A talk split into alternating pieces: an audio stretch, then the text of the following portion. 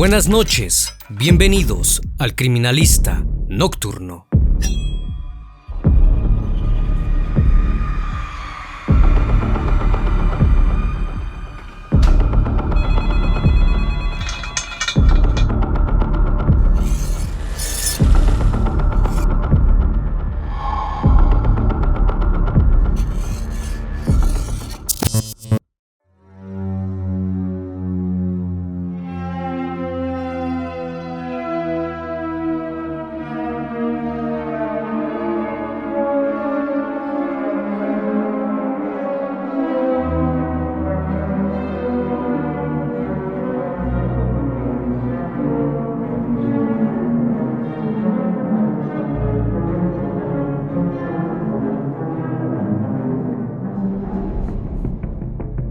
Río Volga en Rusia es el más largo de Europa, fluyendo a través de Rusia central, con sus cerca de 3.645 kilómetros que llegan hasta el sur de Rusia y desembocan en el mar Caspio. Históricamente, es un lugar importante pues era el encuentro entre dos civilizaciones. El río fluye a través de bosques y estepas forestales y por cuatro de las diez ciudades más grandes de Rusia.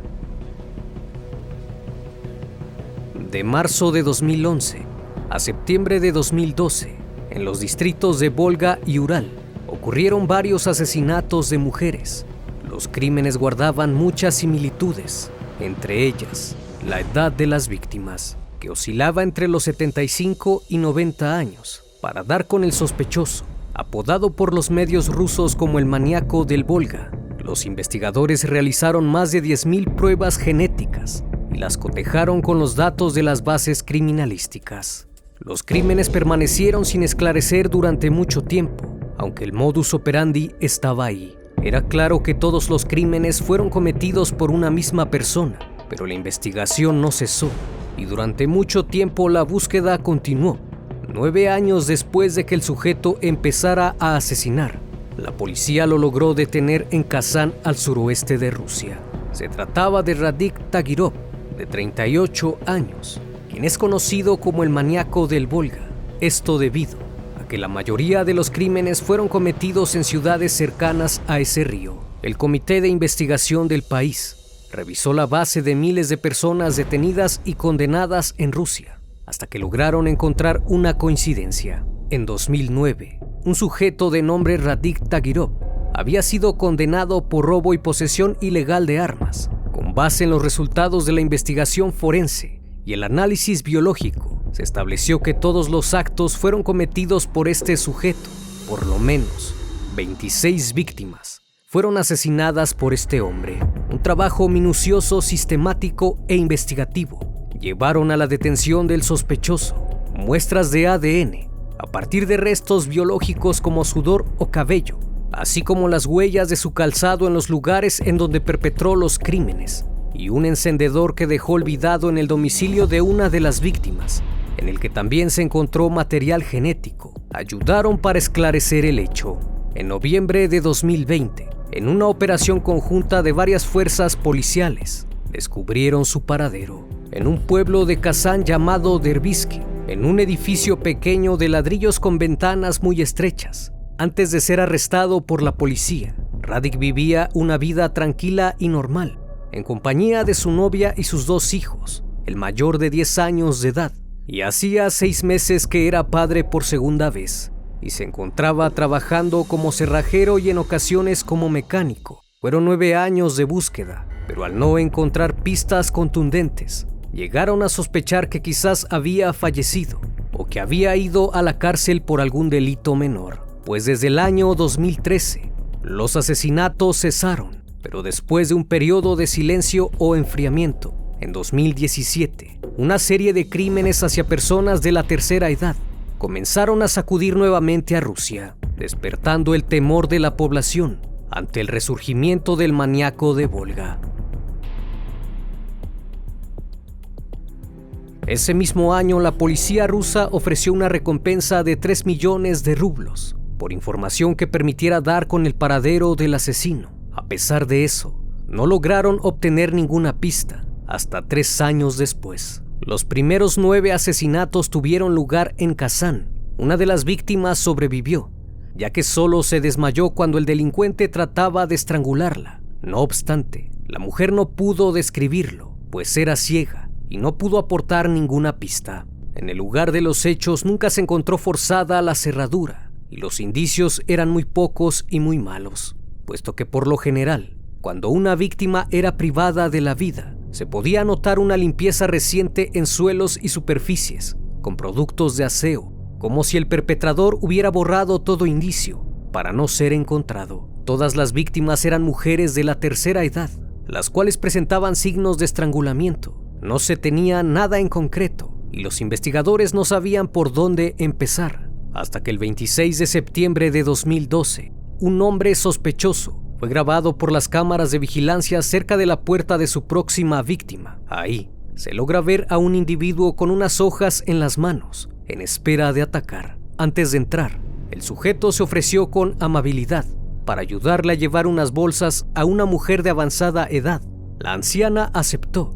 Él entró a la casa, la cual está ubicada en la ciudad rusa de Ufa. Una vez que colocó las bolsas en el piso, la tomó por la espalda y la estranguló con sus manos hasta que perdió el conocimiento, pero no se detuvo ahí, pues quería cerciorarse de que la había aniquilado, así que siguió sosteniendo su cuello. Posterior a eso, buscó entre sus pertenencias y se llevó algunas joyas y dinero, limpió cualquier rastro de ataque y salió de aquel lugar, tranquilo y sin la más mínima preocupación. Una vez que se logró obtener esta grabación, los investigadores comenzaron a interrogar a personas cercanas a la propiedad, pero no encontraron mucho. Sin embargo, el hijo de una de las víctimas anteriores reconoció al sujeto y aseguró que efectivamente era el hombre que había visto, pues aquel día en que atacaron a su madre, el hombre llegó a su casa y encontró a su progenitora en el suelo sin funciones vitales. Pero no fue todo lo que encontró, pues mientras éste ingresaba, el asesino estaba buscando entre las pertenencias de su víctima y al escuchar la puerta alcanzó a salir por la ventana y no fue capturado. No obstante, fue visto por primera vez y fue suficiente como para reconocerlo en la cinta de video. Una vez recopilando los testimonios de algunos testigos, las autoridades rusas hicieron un retrato robot del sospechoso, un joven entre los 25 y 30 años, de tez blanca y cabello rubio, complexión mediana, ojos claros y de aproximadamente 1.75 metros de altura. Dicho retrato incluía el número telefónico de la comisaría de Volks y así es como comenzaba la cacería del hombre que se aprovechaba de la fragilidad de las personas de avanzada edad, cuyas edades estaban entre los 75 y los 90 años y cuya primera víctima fue encontrada en marzo de 2011. Después de que la policía publicó el retrato robot, el maníaco del Volga dejó de atacar. A finales de 2012, se dejaron de presentar casos de ancianas estranguladas.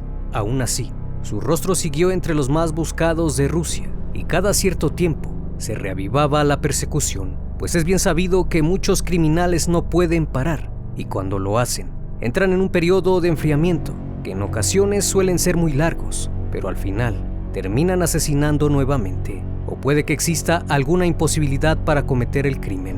A pesar de que Tagirov limpiaba con abundante detergente sus huellas, los adelantos tecnológicos permitieron determinar, con las pruebas de ADN recabadas en el lugar de los hechos, que todas aquellas mujeres habían sido asfixiadas por el mismo autor y había atacado en más de nueve ciudades cercanas al río Volga, a unos 700 kilómetros de Moscú. Usaba las manos o lo que llamara su atención en el momento del asalto Usaba un agente constrictor como lo es una cuerda de tender ropa, un delantal, un cable de electrodoméstico, un cinturón de bata de baño e incluso una almohada. Prácticamente eran artículos improvisados que utilizaba de manera espontánea para cometer el hecho.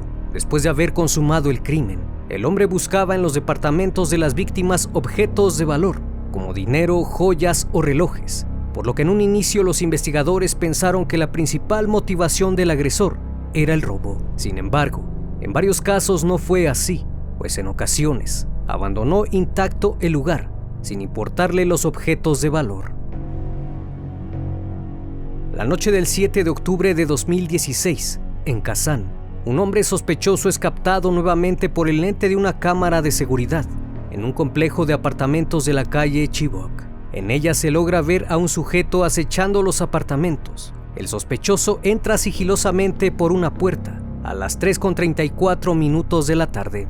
Baja por los pasillos y luego de 29 minutos desaparece lentamente como entró. Finalmente otra cámara lo capta saliendo del elevador a las 4.13 minutos. Parece que no se percata de que las cámaras lo están grabando, pero cuando observa hacia arriba, se da cuenta de la presencia de una de ellas y en lugar de salir retrocede y comienza a apretar los botones del elevador y la puerta se cierra. Esta es la primera vez que la policía logra ver su rostro claramente. A pesar de tener la filmación, la policía rusa no pudo identificar al sujeto y el comité de investigación negó que fuera el autor de los hechos y descartaron dicha prueba.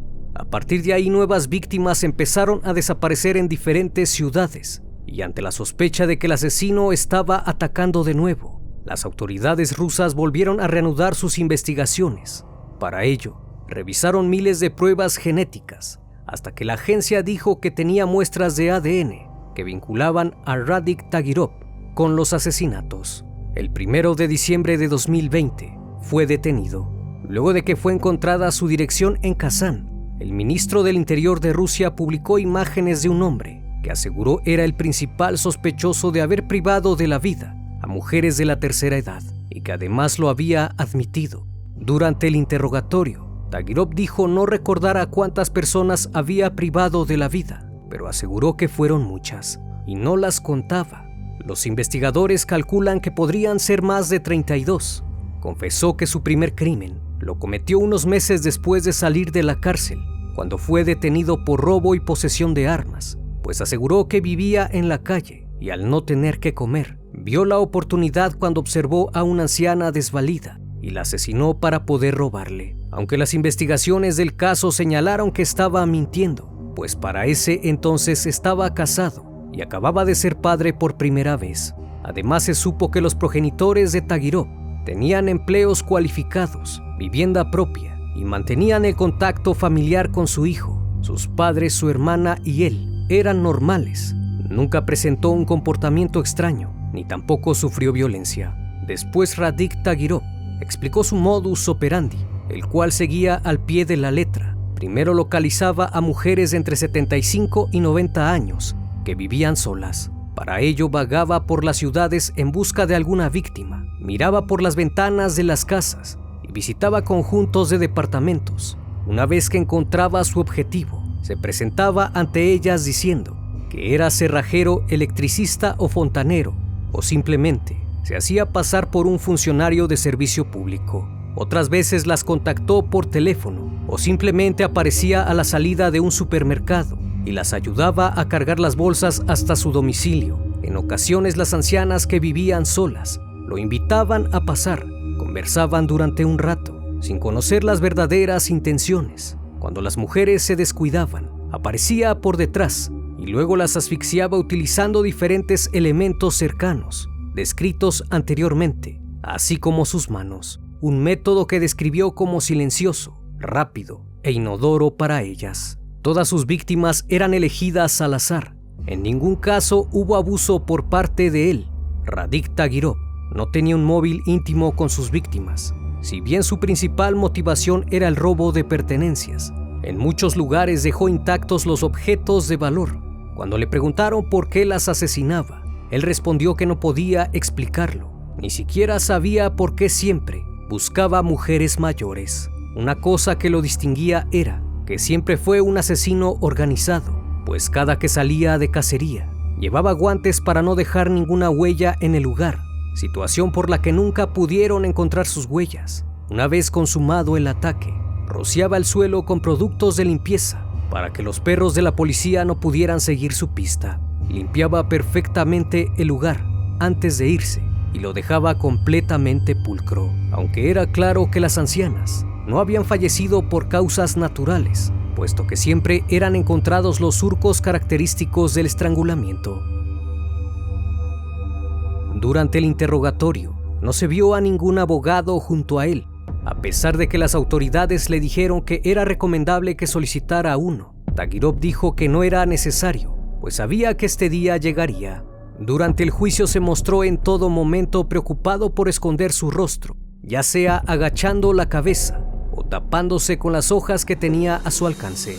Reconoció ante las cámaras que siempre esperó que lo atraparan, que nunca se había escondido que reconocía lo que había hecho. No tardó en confesar sus crímenes y rechazó un abogado defensor, aunque el Estado le asignó uno. Apeló porque las autoridades le recluyeran en su propio domicilio para ayudar a su mujer con su bebé. Sin embargo, su petición fue negada, a pesar de que le suplicó al juez que temía por su vida. Hasta el día de hoy, las autoridades siguen reuniendo todas las pruebas posibles de casos anteriores y Radik Tagirov sigue en espera de su condena. Sin duda el porqué puede resultar desafiante para la mente humana, pero siempre debemos preguntarnos qué pretende satisfacer el criminal, la elección de sus víctimas y del lugar de los hechos, la violencia que emplean, su forma de asesinar y de planificar sus actos, Hablan de una persona fría y calculadora.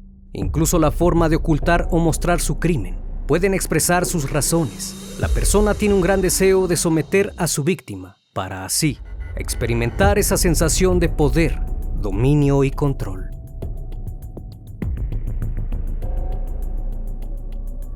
Como cada noche agradezco su compañía, que cada semana me brindan al permitirme entrar en sus hogares y mostrarles casos impactantes y devastadores que nos abren un panorama muy amplio de lo que puede ocurrir a nuestro alrededor. Esto es El Criminalista Nocturno. Hasta la próxima emisión. Buenas noches.